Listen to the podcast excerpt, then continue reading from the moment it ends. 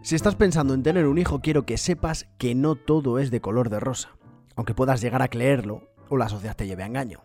No vaya a ser tampoco que esta columna hecha podcast, que publico los lunes y que se llama Proyecto Canguro, te lleve a equívocos. Tener un hijo, aunque sea el MVP, es realmente duro.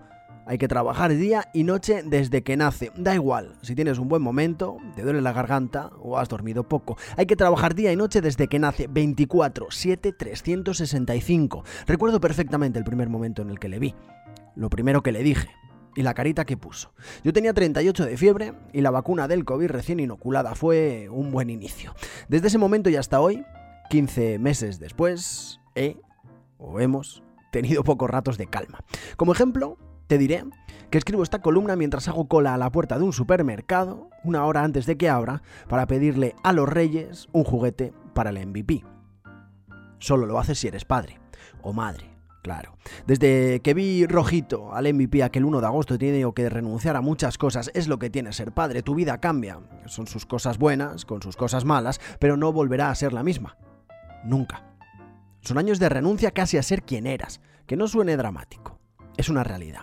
Es como quien renuncia a su juventud, a las discotecas, a las copas y a los viajes de fin de curso. Renuncias a comer hamburguesas y pizzas, renuncias a beber cerveza y ginebra, y lo haces durante más de 20 años, todo con la única intención de que tu cuerpo sea una auténtica máquina de élite para, combinado con tu talento innato para el deporte, llegar a disfrutar de una cita inmensa como un mundial. Poder llegar a imaginar lo que debe ser simplemente me pone la piel de gallina. Escuchar el rugido del estadio, los aplausos de la grada, el sentir del vestuario, tiene que ser una auténtica maravilla, por la que sería incapaz de renunciar a una sola cerveza bien fresquita o a un verano de fiesta y discoteca con 18 años. El MVP es la putada más maravillosa que me ha pasado en la vida. Por él, si renuncio a una noche entera en la cama o a un camión entero lleno de alhambra.